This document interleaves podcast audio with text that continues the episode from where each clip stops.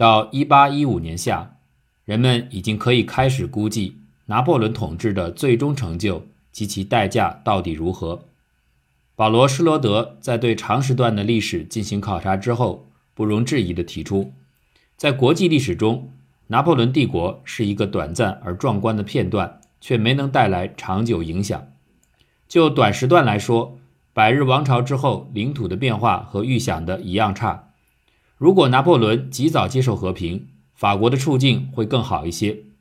最终，1814年5月30日的第一次巴黎条约。让波旁王朝恢复了1792年疆界，包括阿维尼翁、孔塔弗内森、比利时的一部分、莱茵河左岸的一部分及萨伏伊。英国将除了圣卢西亚、多巴哥和毛里求斯之外的殖民地都归还了法国。1815年11月20日的第二次巴黎合约被及时的加到维也纳会议的最后协定中，将法国边界切回到1789年时的样子。但允许法国继续拥有阿维尼翁、上阿尔萨斯的弗内森和米卢斯，以及几乎全部的阿尔萨斯洛林。如果说在拿破仑的抱负中，荣耀是最强大的驱动力，那么1815年则将法国拉回到平凡的现实中。第一，法国需要在五年内支付战争赔款七亿法郎，在最终清偿债务之前，十五万名驻扎在北部和东部边境的盟军费用也由法国承担。第二，人口损失有多少呢？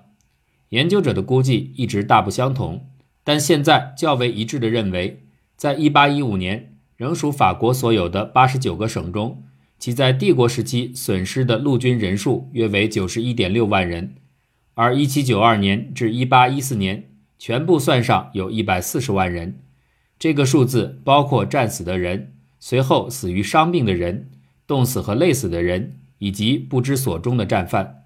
还有很多人终身残疾。根据查尔斯·埃斯戴尔的合理猜测，拿破仑全面战争造成的全欧洲军队死亡将近三百万人，此外还有约一百万平民丧生。战争死难者主要是育龄青年，特别是1812至1814年达到育龄的人。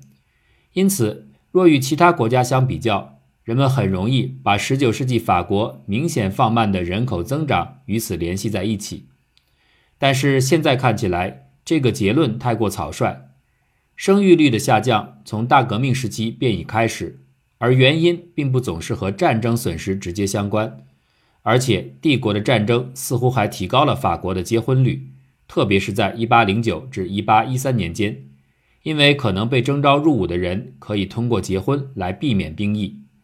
不过，这并不意味着生育率相应的提高，因为从长期来看。小家庭才是发展趋势，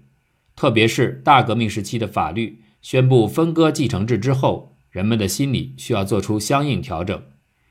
另一方面，大量的男性人口损失后，法国的男女比例必然失衡，因此成千上万的年轻女性不能通过结婚生育子女。从长期看，这会降低人口出生率。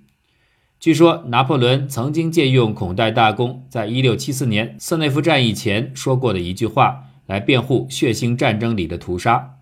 巴黎一夜之间就能把损失的人全都找补回来。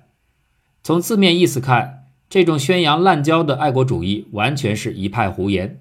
十九世纪初期，巴黎平均每年生育二点五至三万人，照这样计算，就算是巴黎最富激情的一夜迸发，也造不出一百名新兵。在第一帝国里。成为贵族和社会晋升给人带来的光环是拿破仑传奇的一部分，但到法兰西第二帝国，这种光环必须做出重大而实际的调整。在复辟时期，第一帝国的贵族总是受到旧贵族的轻视，他们的封号有时朝不保夕。除达武之外，幸存的元帅们获得了圣路易大十字勋章，但只有维克多、乌迪诺、马尔蒙、麦克唐纳。以及成为路易十八的作战部长的圣希尔，真正得到波旁王朝的重用。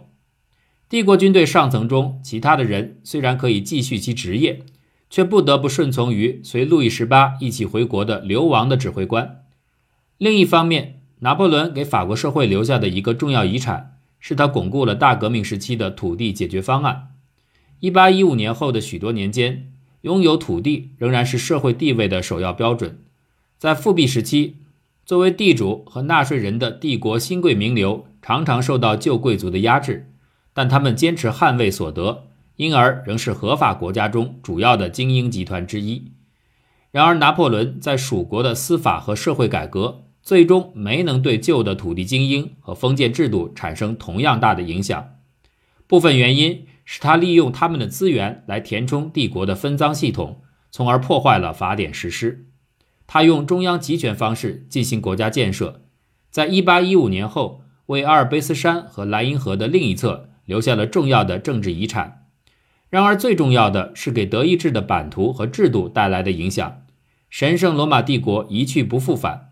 1815年成立的德意志联邦最初有38个国家，意味着旧政权时数百个小国林立的政治分散状态发生了深刻的地域性和制度性变化。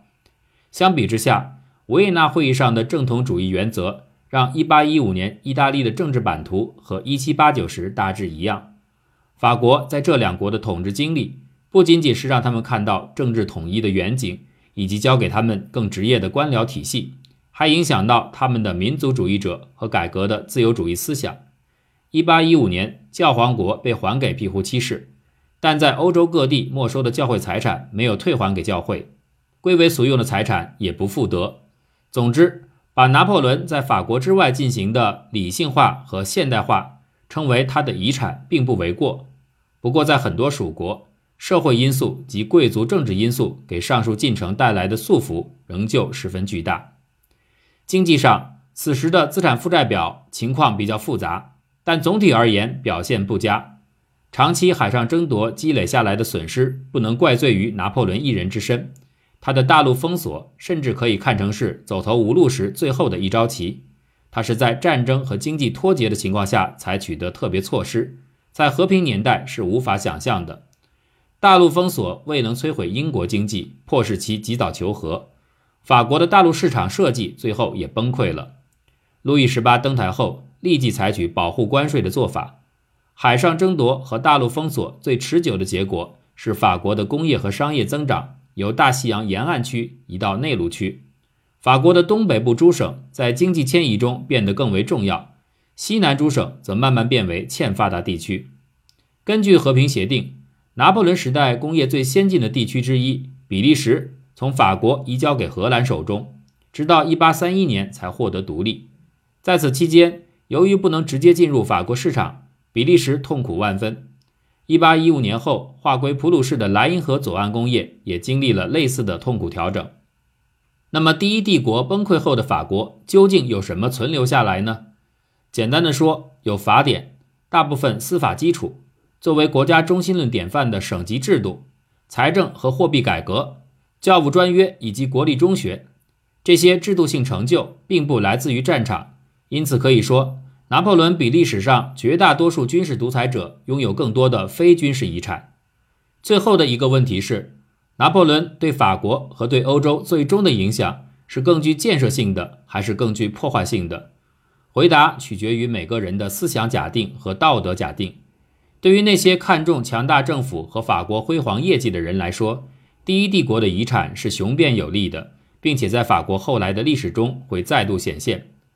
这份遗产的原动力可能在于拿破仑的领导力和感召力，而这却是他职业生涯中最难以精确分析与界定的一个方面。哈罗德·帕克在对自己有关拿破仑个性的形成研究进行综合后，于一篇颇有创建的论文中提出。在波拿巴的思想意识里，主要有六个相互影响的元素，包括掌控所有情况的愿望、获得荣耀和光荣的崇高道德准则、年轻时便对具备杰出品质的历史人物怀有热情，能和这些人物联系在一起的，但属于拿破仑自己的辉煌胜利与民事成就，在他的时代和将来的时代看来能够让他与这些历史人物相提并论的机遇，对自己命运的坚定信念。帕克得出结论说。拿破仑从这些相互作用的元素中升腾出来的自我，是一个在当时及后来都可以名扬四海的专断的军事和民事统治者。正是有了这些抱负，拿破仑才将绝大部分的行动强加给驯服的听众，包括他的军事成就、王朝光环、荣誉军团和帝国贵族的建立、官方的和私人的大量通信、以及他个人的许多回忆与经验。奥斯特里兹战役之后，每年十二月第一个星期日，在许多教堂都会唱诵感恩赞美诗，以纪念这场胜利。今日巴黎最负盛名的历史遗迹，例如凯旋门和小凯旋门，都见证了拿破仑无往不胜的信念。可是，自由主义者、社会主义者和反战主义者却并不这么看。他们认为，制度改革、强大政府和帝国荣耀，并不能说明巨大的人员损失，在征服土地上的劫掠、对自豪民族的羞辱以及减少自由行动、言论与出版的权利是正当的。但是，之所以他们那些关于拿破仑的更尖刻的批评面临困境，是由于他们可能采用后代的标准，而非拿破仑时代的标准作为评判。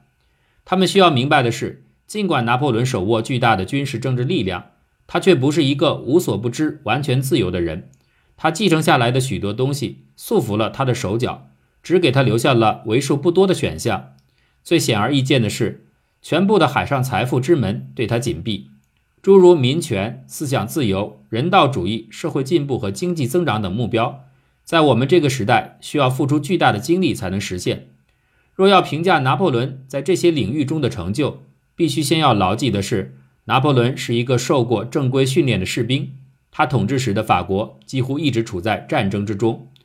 若不是帝国的感召力植根在广大臣民的心底，特别是普通民众，拿破仑的传奇不可能像现在这样流传下来。对于他们来说，拿破仑帝国的遗产是真实存在的。拿破仑在法国先贤祠中的地位是首屈一指的。